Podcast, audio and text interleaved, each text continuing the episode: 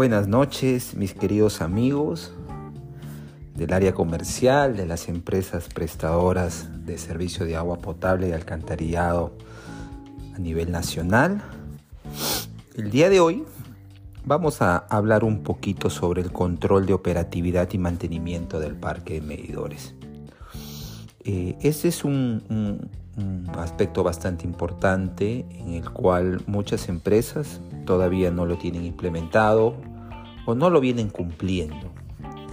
Y el ente regulador a través de una modificatoria que salió en el año 2019, eh, eh, la resolución del Consejo Directivo 061 del 2018 SUNAS, eh, habla sobre este tema del control de operatividad y mantenimiento del parque de medidores. Entonces nos dice pues que, que, es responsabilidad de las CPS mantener operativos sus medidores como parte de la obligación del control de la calidad en las facturaciones que, que se prestan hacia los usuarios.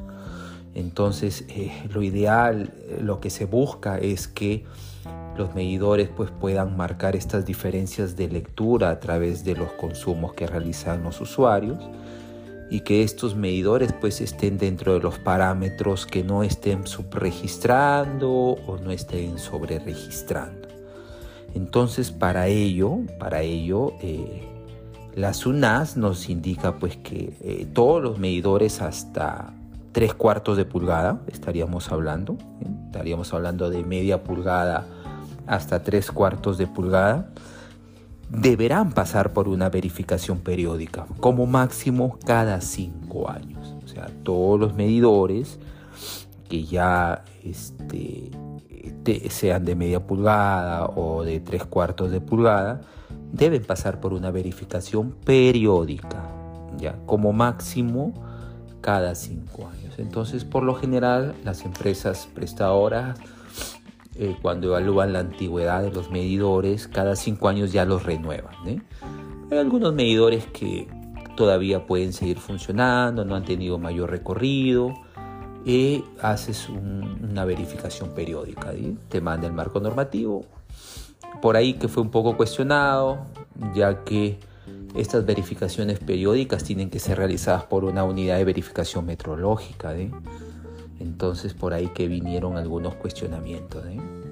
En que muchas empresas pues tienen sus bancos eh, de prueba, algunas las tienen calibradas, otras no, otras no los tienen funcionando. Es, un tema que vamos a hablar en, otra oportunidad, pero eh, te lo dice el marco normativo. O sea, cada cinco años medidores de media y tres cuartos tienen que pasar por una verificación periódica, como máximo cada cinco años, te dice. Entonces, y esos resultados, ojo, y esos resultados se, debe, se deben informar a SUNAS, a la gerencia de supervisión y fiscalización de SUNAS.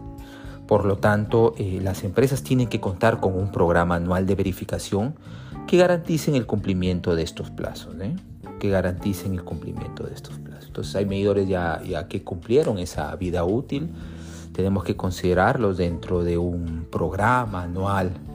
Y ojo, y, el no contar con el programa anual también es parte de unas eh, modificaciones que, que, sacó SUNAS eh, referente al tema de supervisión y fiscalización. En el tema de las sanciones también, de no contarlo, hay, hay sanción por parte de la, a la EPS. Entonces, no nos olvidemos, eh, amigos, o sea, tenemos que empezar a implementarlo, ojo, porque en una fiscalización te lo van a pedir y luego no lo vamos a tener. ¿eh? Asimismo, ojo, asimismo, este, eh, eh, estos controles pues tienen que estar alineados pues a las normas de INACAL. INACAL, los controles de verificación posterior por lo general se hacen pues los ensayos de, errores de indicación para saber si es que están eh, subregistrando, sobre registrando estos medidores y están fuera de los parámetros. ¿Correcto? Entonces, esto, esto, todo estas, estas pruebas, estas, estos, estos, este, este control del parque de medidores, la operatividad y mantenimiento del parque de los medidores, tienen que tener un registro también. Se tiene que llevar un registro, sobre todo como el código de suministro, en la dirección del predio, qué categoría tiene, el número de ser el medidor, marca, modelo, el número de certificado de aprobación de modelo o homologación y la fecha de instalación también, fechas de verificaciones, o sea, también cuándo pasó su verificación inicial, cuándo está pasando su verificación periódica y si en que algún momento pasó una verificación posterior. ¿ya? No se olviden que el tema de verificaciones posteriores es a solicitud del titular, ojo, del titular de, la, de la, conexión o del usuario, que por lo general es a través de, de los reclamos que a veces se generan, que por consumos medidos y tenemos que el usuario a veces no está de acuerdo y quiere que el medidor sea contrastado, ¿correcto? Entonces, eh, todos estos registros tienen que ser remitidos, ojo, durante todo el año que forma parte de este programa a la Gerencia de Supervisión y Fiscalización de SUNAD, ¿eh? de forma anual, o en la oportunidad que SUNAD lo, lo solicite. Entonces, no nos olvidemos, chicos, este, eh, cualquier cosa, yo tengo un modelo de programa, me pueden escribir, me pueden contactar y estamos prestos siempre para compartir la información con todos nuestros amigos eh, comerciales de las empresas de saneamiento. Bueno chicos, eh, eh, eso ha sido todo el día de hoy. Espero haberles ayudado, hacerles recordar un poquito de algunos reportes, programas que tenemos que presentar. No esperemos a ser pasibles por la empresa sancionadora, reguladora, en este caso la Gerencia de Supervisión y Fiscalización, y nos detecte que no, no contemos con este programa. Ya chicos, este, buenas noches con todos y hasta la próxima. Gracias.